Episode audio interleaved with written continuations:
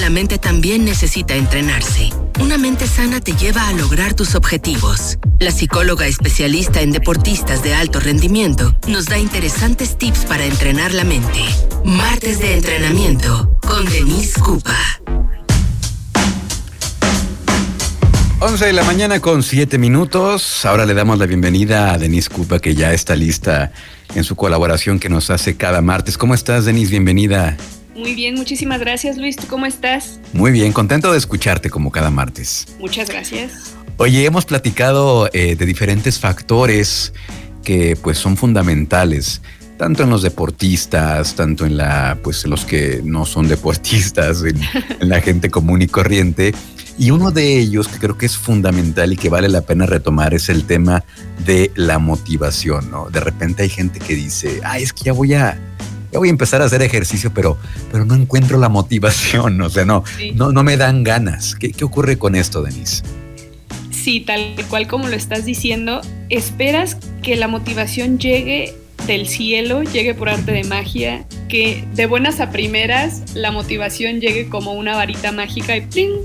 Eh, te, llene de motivación, ¿no? Eh, por lo general esperamos, las personas esperan que, así sea.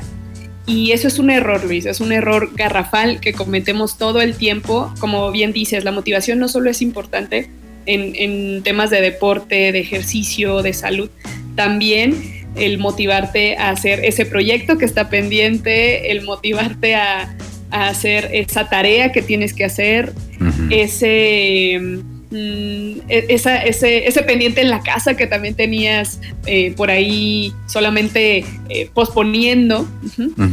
La motivación es una, es una variable psicológica que todo el tiempo estamos, estamos no solo estudiando los profesionales, sino también intentando eh, observar en qué consiste y cómo lo podemos hacer mucho más fácil llevar a la práctica. Y la mejor motivación es tu acción. Eso sin duda tenemos que empezar a entenderlo. Quiero que el día de hoy en esta colaboración nos centremos en esa parte, en esa idea, que las personas que están escuchando esto se lleven esa, esa frase tan simple y tan cierta. La, mejor motivación es tu acción. Si tú quieres sentirte motivado, tienes que empezar a actuar como si estuvieras motivado. Tienes que empezar a hacerlo. No esperes a que, ay, es que te voy a esperar la motivación para ponerme a leer ese libro que ya tengo ahí esperando en la lista enorme que tengo de libros que quiero leer y no me siento motivado, entonces no, lo, no me pongo a hacerlo. No. Abre el libro y lee un párrafo. Empieza a hacerlo. ¿Vale? Empieza a llevar a la acción porque en cuanto empieces esa acción, tú lees ese párrafo y ya cierras el libro, listo, vámonos. Claro. Al día siguiente puedes leer, puedes leer el, siguiente párrafo. Y a lo mejor dices, ay, está interesante, pues le sigo otro párrafo, ¿no? Y ya dices, bueno, dos párrafos, listo, cierro y listo. Al día siguiente vuelves a abrirlo y dices, no, pero es que si voy de párrafo en párrafo no voy a avanzar, pero de alguna forma te vas a ir empujando a que puedas ir leyendo cada vez un poquito más y esa motivación te va a llegar, pero ya entrado en acción, Exacto. Ya no, no, te esperas a que la motivación, hasta que me llegue la motivación de leer la mitad del libro, entonces me pongo, nunca vas a empezar. O sea, eh, e, ese es el punto de que entienda la gente que esa motivación la vas a encontrar en la acción, que por eso decimos que, que la acción te tiene que encontrar ya actuando, ya haciéndolo. Y es lo que pasa con los atletas. O sea, muchas veces los atletas no tienen ganas de entrenar, les puede dar flojera, les puede dar pereza y dicen, ay, tengo que ir, bueno, pero vas, o sea, sabes que tienes que ir y lo tienes que hacer y, si no lo haces, pues eso te puede representar una baja en el rendimiento.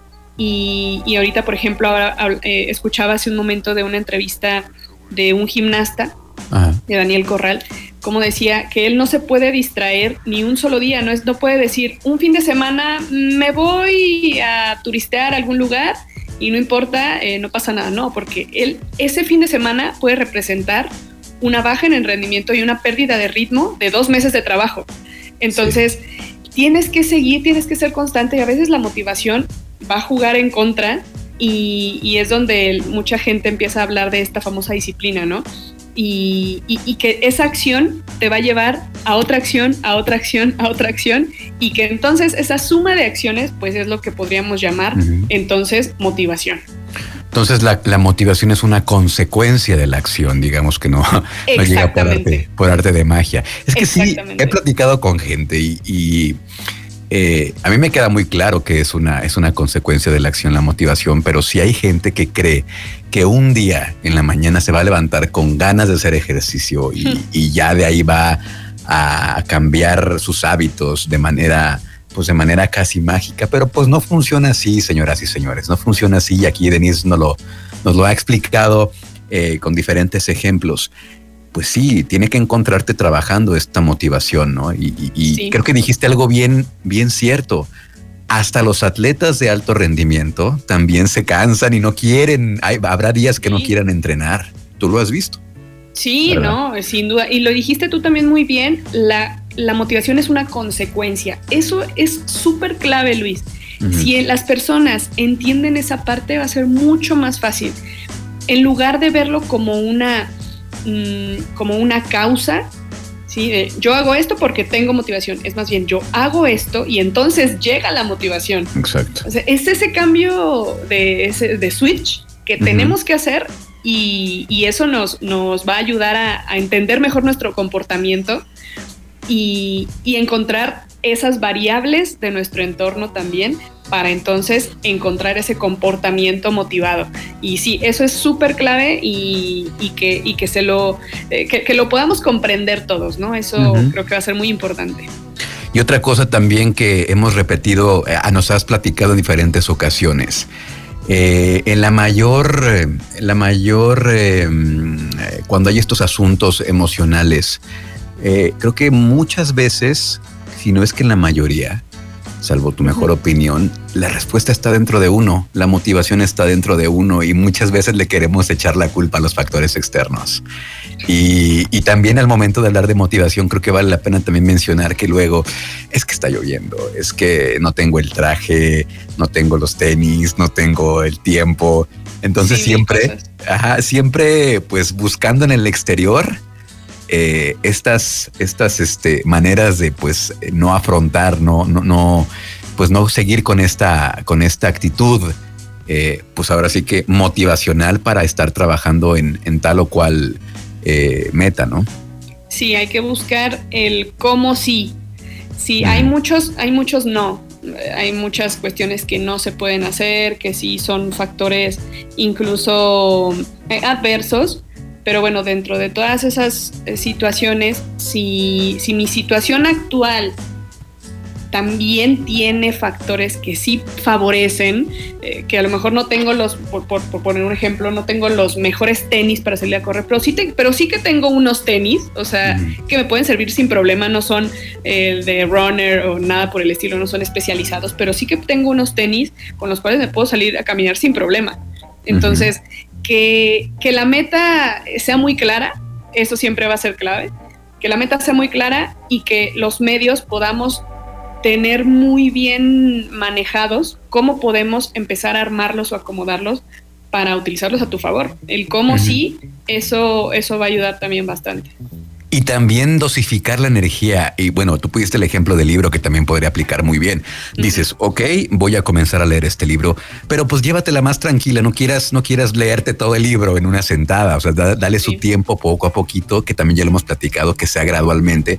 Igual también para iniciar alguna actividad física, porque lo he, visto que hay gente que nueva, por ejemplo, que de, repente ven el gimnasio y que llegan el primer día dándolo todo y, y, acá bien intensos y luego ya no regresan. Sí es poco a poquito, es, es, una, es una cuestión gradual, ¿no? Sí, tienes que ir poco a poquito, por eso yo les ponía ahí el ejemplo del libro, porque con el ejercicio es exactamente igual.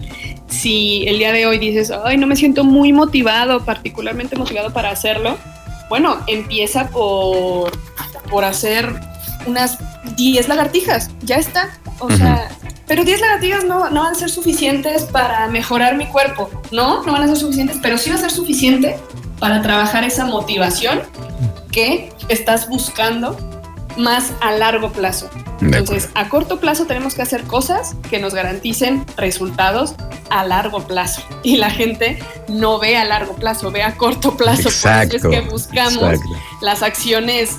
Eh, si me dicen, yo hago cinco horas de ejercicio y eso me garantiza que mañana tengo el cuerpo que yo quiero, pues entonces me aviento 10 horas, ¿no? O sea, ojalá se tratara de eso, o sea, sería todo muy distinto, pero lo cierto es que no, tenemos que empezar a ver a largo plazo, cambiar ese chip del, del corto y llegar a ese largo plazo. Les voy a compartir algo que creo que no he compartido en este espacio, Denise. Mi primer intento de activarme físicamente fue pues hace, hace ya unos años, ¿no? Y en este primer intento yo me dije, oye, llevo 15 días y no veo resultados y por eso abandoné el gimnasio. Pues obviamente en ese momento no me cayó el 20 que así no funciona. Entonces, pues, y seguramente a muchas personas así les pasa, se desesperan, pero eh, igual también será una consecuencia los beneficios que trae en este caso el gimnasio. Así es que no se desesperen, ¿verdad? Sí, eh, la, la, paciencia empieza a premiar y la motivación es aquello que podemos inferir cuando una persona se comporta ante determinada situación, pero tener en cuenta también dos cosas.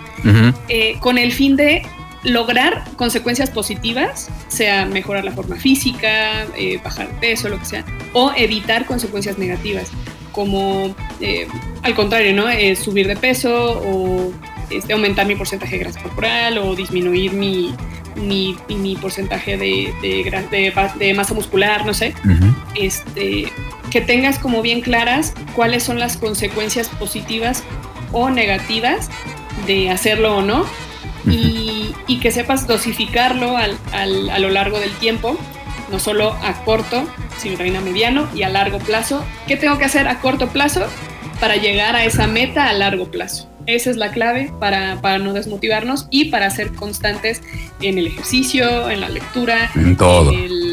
Eh, sí, en todo, en el trabajo, en la escuela, en todos lados. Bueno, pues ahí está. Interesante el tema de hoy, como siempre, Denise. Muchísimas gracias. Eh, ya tenemos que despedirnos en esta colaboración, pero antes de que te vayas, dinos dos cosas. Primero, ¿cómo te podemos encontrar en redes sociales? Y segundo, que nos digas eh, dónde podemos escuchar tu podcast, porque también ya tienes tu podcast. Claro que sí. Me pueden encontrar en redes sociales en Facebook como Denise Cupa y en Instagram como arroba ddcupa. Y, mi nuevo podcast lo pueden encontrar en Spotify, eh, lo encuentran como Universo Alfa. Por ahí hemos estado ya haciendo diferentes colaboraciones con varios perfiles deportivos. Y este jueves sale un nuevo episodio, entonces para que estén ahí al pendiente. Ok.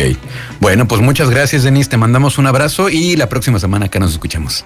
Claro que sí, Luis. Muchísimas gracias. Saludos a todos. Gracias, Denis Cupa. Vamos a ir a una pausa y seguimos con más aquí en Trion Live. Estás escuchando, escuchando. Trion, une tu música. Sé diferente.